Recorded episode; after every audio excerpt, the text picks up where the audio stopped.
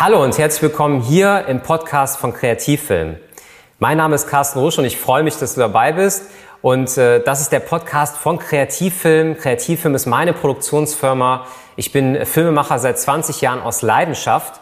Und das ist mein Traumberuf und ich möchte so ein bisschen einerseits natürlich meine Begeisterung für den Film mit dir teilen, andererseits auch meine Erfahrungen aus den ganzen Projekten, die wir bei Kreativfilm gesammelt haben.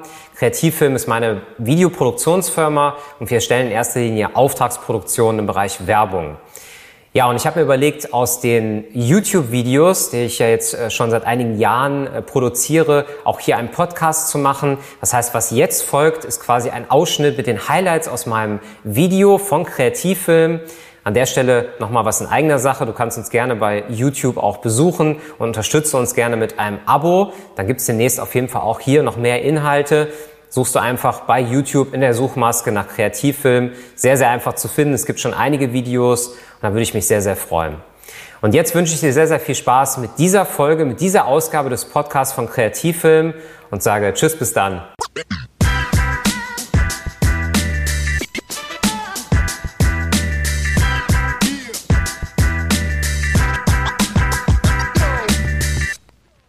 Und damit nochmal herzlich willkommen hier zum Filmlexikon von Kreativfilm. Und äh, heute sprechen wir über den Kameraassistenten. Ähm, ja, da gibt es natürlich einiges, was ich zu erzählen kann, weil ich halt selber einige Jahre äh, den Einstieg über den Kameraassistenten gefunden habe, um später Kameramann zu werden, wie auch immer man das nennt. Ähm, genau, da gibt es nämlich eine Unterscheidung und zwar, da möchte ich eigentlich mal starten. Ähm, es gibt nämlich einmal den Schärfenassistenten, der wird auch Fokuspuller genannt oder First AC beim Film. Und beim äh, Fernsehen ist es der Tonassistent.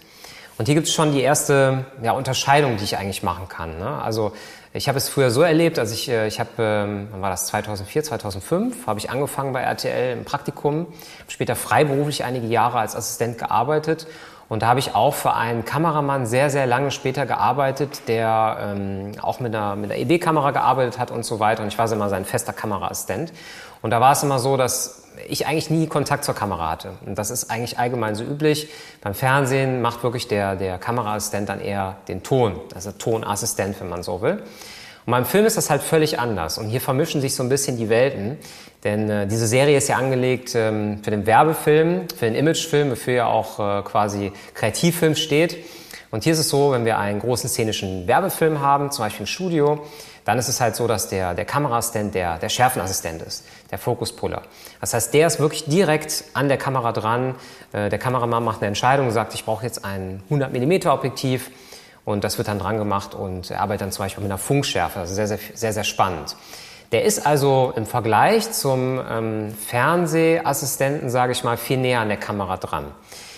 Das ist schon sehr, sehr spannend. Also da, wie gesagt, da habe ich einige Jahre ähm, bei RTL gehabt und habe da auch meine Erfahrung gemacht und vor allen Dingen sehr spannend war auch, dass es ähm, sehr viele Jahre eigentlich gedauert hat. Also früher war das noch so, bevor wir, äh, bevor YouTube kam sozusagen, äh, bevor dann überhaupt der Assistent an die Kamera kam. Zumindest für eine echte Live-Produktion. Bei der Berichterstattung ist das ein bisschen anders. Kameraassistenten werden natürlich auch eingesetzt bei, bei Studioproduktionen.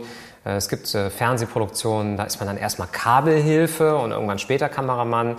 Ähm, da geht es aber weniger um die Schärfe, da geht es mehr so um die Vorbereitung, Aufbau, Setaufbau und so weiter.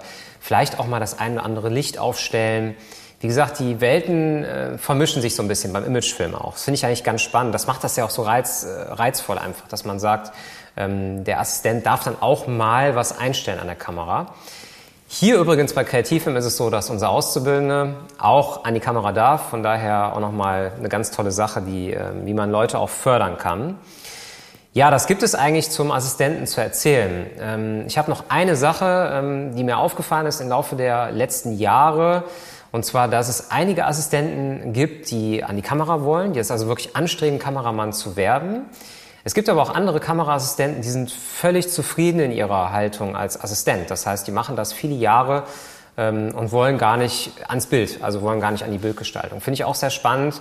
Jetzt, wenn du gerade zum Beispiel dabei bist ähm, in der Überlegung, in welche Richtung gehe ich und fange ich vielleicht direkt an, in der DSLR selber zu drehen, meine ganz klare Empfehlung, einen erfahrenen Kameramann zuzuarbeiten, zu schauen, wie macht er das, ja, und ähm, dann halt selber ähm, ja sozusagen aufzusteigen und dann selber Kamera äh, ja dann zu machen und da quasi reinzuwachsen. Man braucht wirklich eine gewisse Zeit, um halt die Dinge auch alle einschätzen zu können. Ja, es gibt ein äh, spannendes Anschlussthema hier in dieser äh, Serie von mir. Und zwar gibt es das EB-Kamerateam oder auch normales Kamerateam genannt. Und das wäre jetzt mein Anschlussvideo. Das wäre meine Empfehlung für dich. Schau dir das Video an. Das wird direkt hier verlinkt. Ähm, ich hätte jetzt noch zwei Bitten sozusagen oder ich würde mich über zwei Dinge freuen. Das eine wäre, wenn du ein Abo da lässt hier im Kanal. Ähm, da gibt es ja demnächst noch mehr Videos und wenn du möchtest, stell deine Fragen in den Kommentaren.